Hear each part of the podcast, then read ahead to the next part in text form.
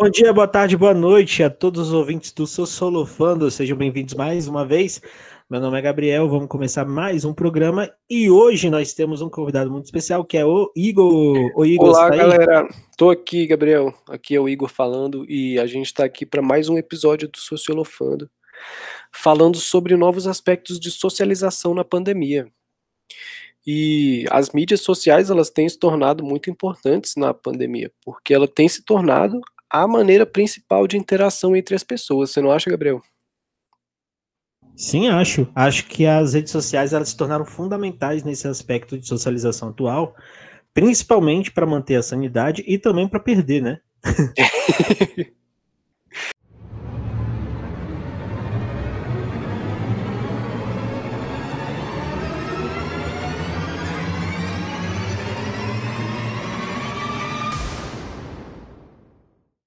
Exatamente, porque a gente consegue interagir com as pessoas e isso mantém nossa sanidade. A gente consegue ter ali um parâmetro de como nós estamos, de como tá as pessoas que a gente tem afeto e até mesmo as pessoas que às vezes a gente não tem, mas enfim, as redes sociais elas são importantes para manter a comunicação. E com o período de isolamento social, a a internet, as redes sociais, elas são sim uma ferramenta que já está aí há muito tempo, mas as pessoas têm descobrido novas funcionalidades e, e essa forma de interação é nova, certo? Ela, as pessoas elas estão se acostumando com essa nova forma de interação e aprendendo a utilizar elas de maneira mais eficiente, conseguindo mais possibilidades e até mesmo conseguindo novas habilidades aí, né?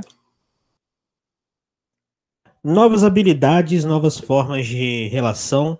E também a gente tem que tomar cuidado com as nossas gerações. As gerações atuais, que elas nasceram com a tecnologia de inserção, e com as gerações anteriores, que elas começaram a usar essas tecnologias para informação, para troca, para conversas, para participação dessas relações. A rotina remota dessa quarentena, ela acabou se tornando obrigatória para boa parte da classe média brasileira e não é necessariamente um problema para a primeira geração que a gente citou, que é nativa dessas tecnologias, mas talvez seja um problema para outras gerações que elas não estavam imersas nesses processos tecnológicos.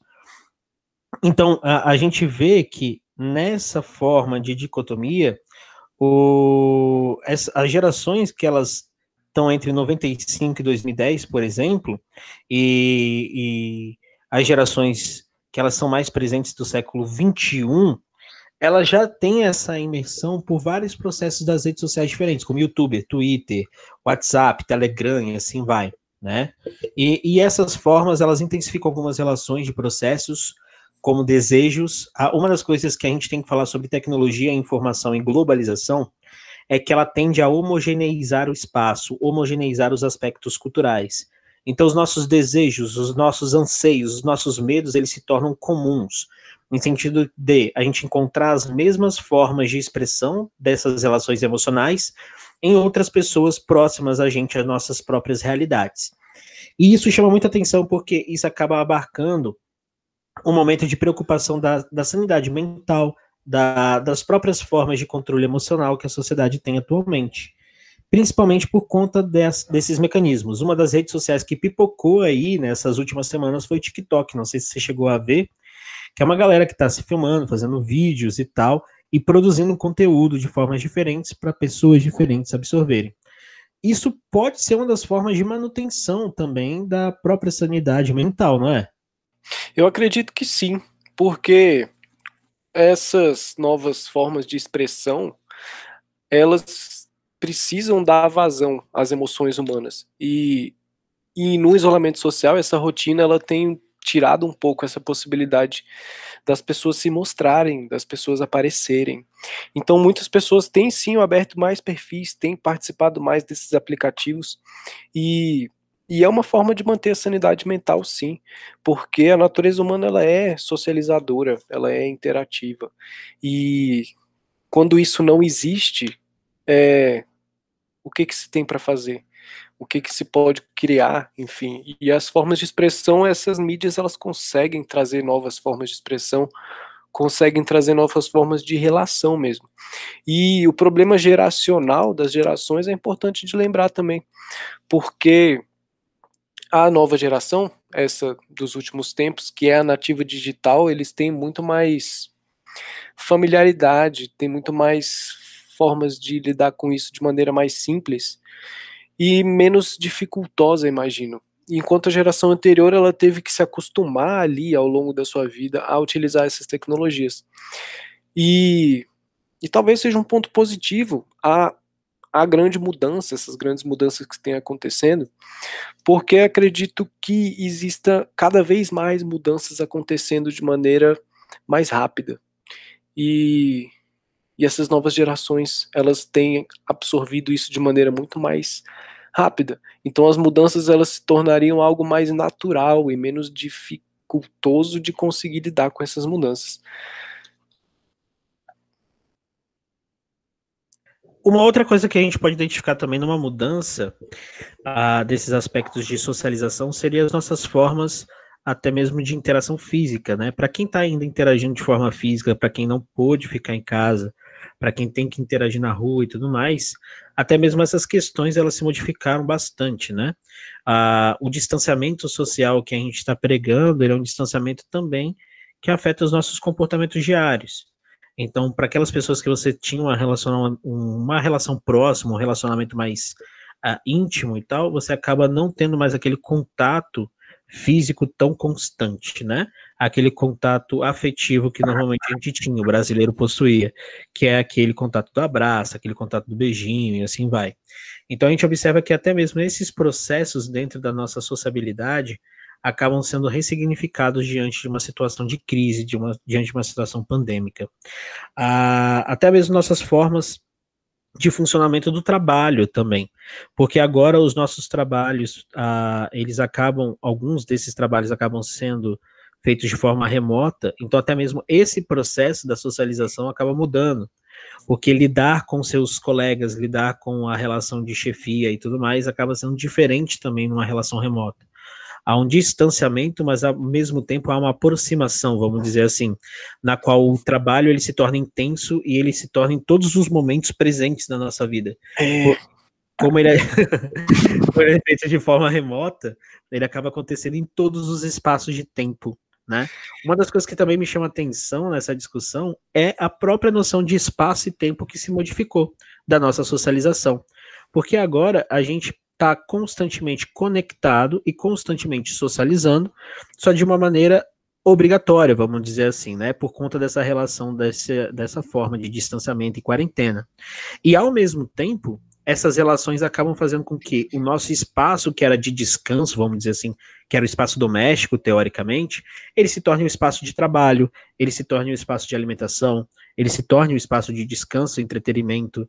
Então acaba que a gente concentra todas as atividades fins dentro do mesmo espaço. E o tempo, ele acaba sendo alocado dentro desse espaço que foi ressignificado, e ele acaba consumindo a gente de diversas maneiras. É como se a gente estivesse constantemente pressionado para dar essa efetividade para o sistema.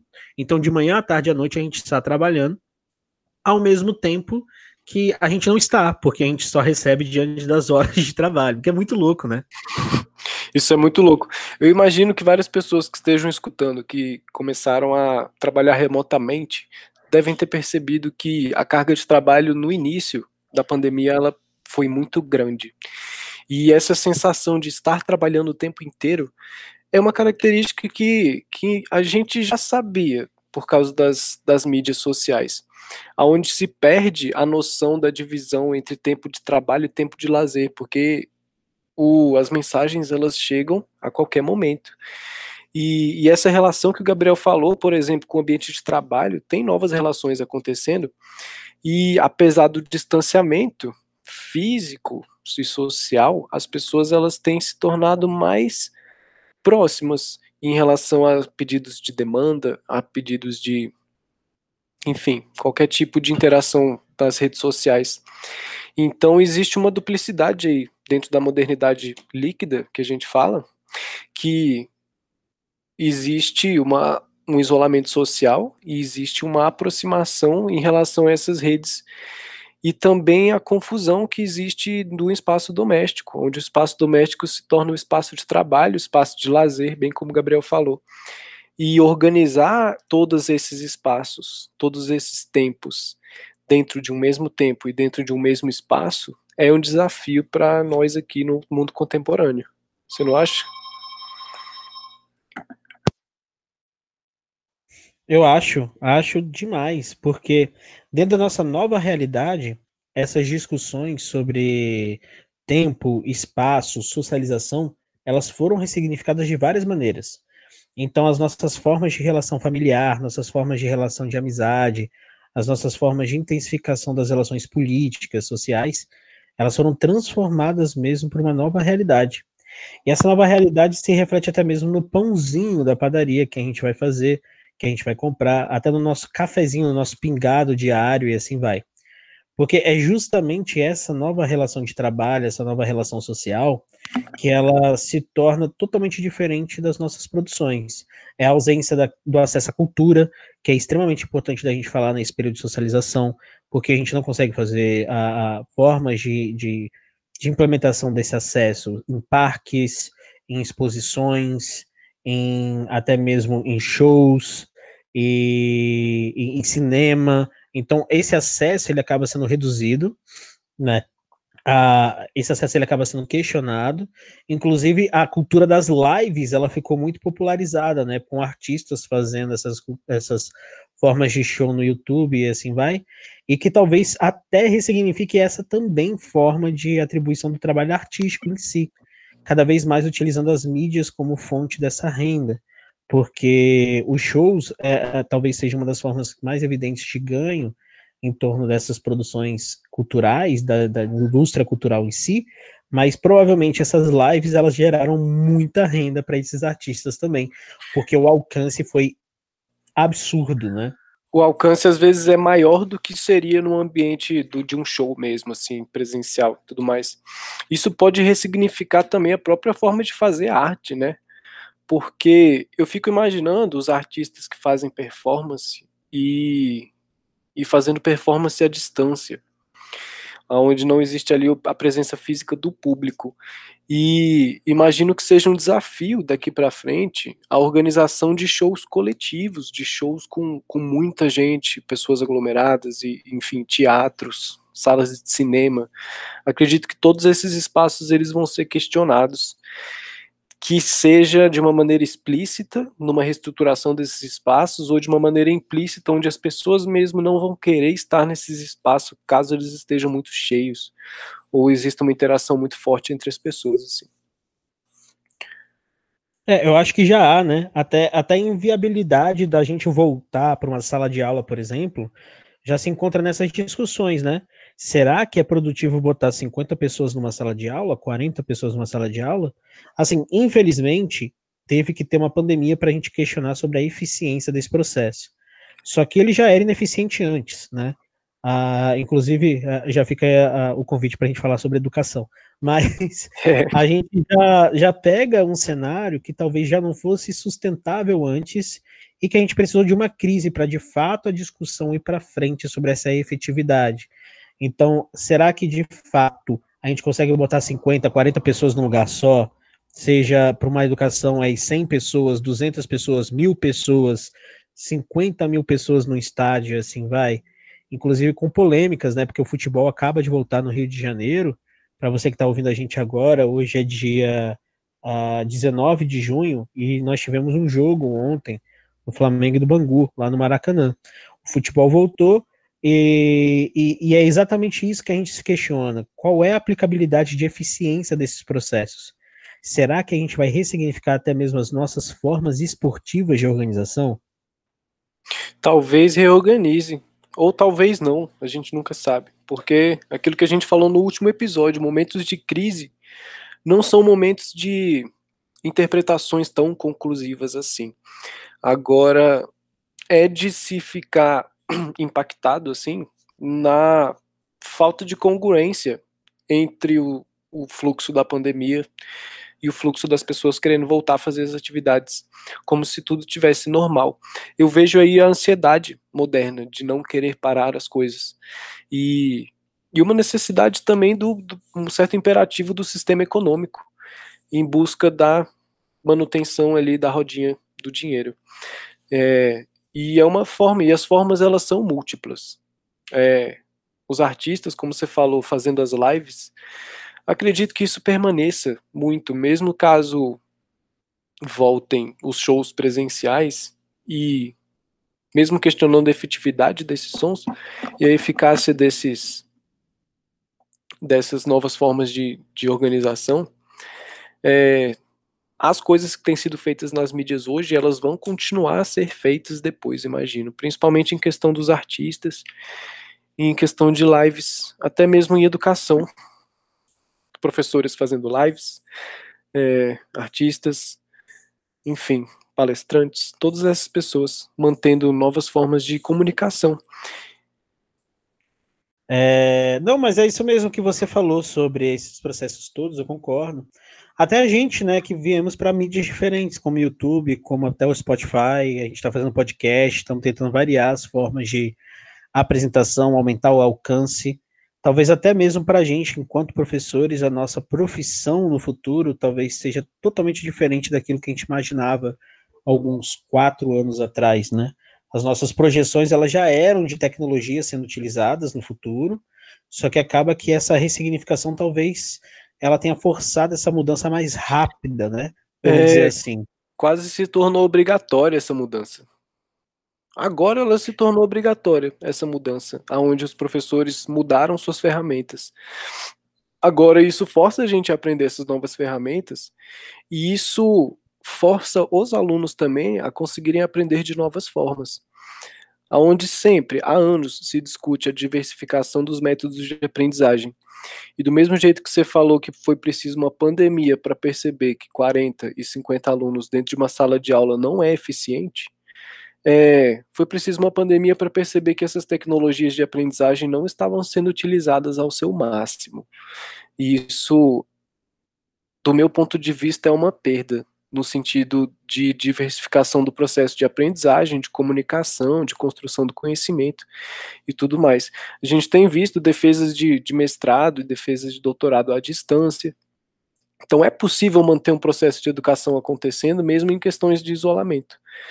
Mas é aquela questão, é uma nova forma de fazer, é uma nova forma de interação, que não necessariamente se torna ineficiente, muitas vezes ela é mais eficiente. A questão é o costume, a questão é também a adaptação em relação a tudo que foi feito e a tudo que tem sido novo nesses novos contextos. Perfeito, acho que é isso para esse episódio. A gente trabalhou bem as ideias de socialização e mudanças que trouxeram nessa socialização. A agradecer mais uma vez a presença do Igor, nosso yeah. mestre Valeu, obrigado. Foi muito bom falar dessas coisas. Traz novas ideias e traz movimentação e novas interações aí para as pessoas escutarem mais, refletirem um pouco sobre questões da sua vida. Perfeito, e obrigado a você, ouvinte, também, que ficou aqui até o final. A gente já espera você no próximo episódio de novo. Então, é só dar o play e ver aí os nossos episódios antigos e esperar o nosso novíssimo que vai sair em breve, beleza? Já para todos. Tchau, tchau.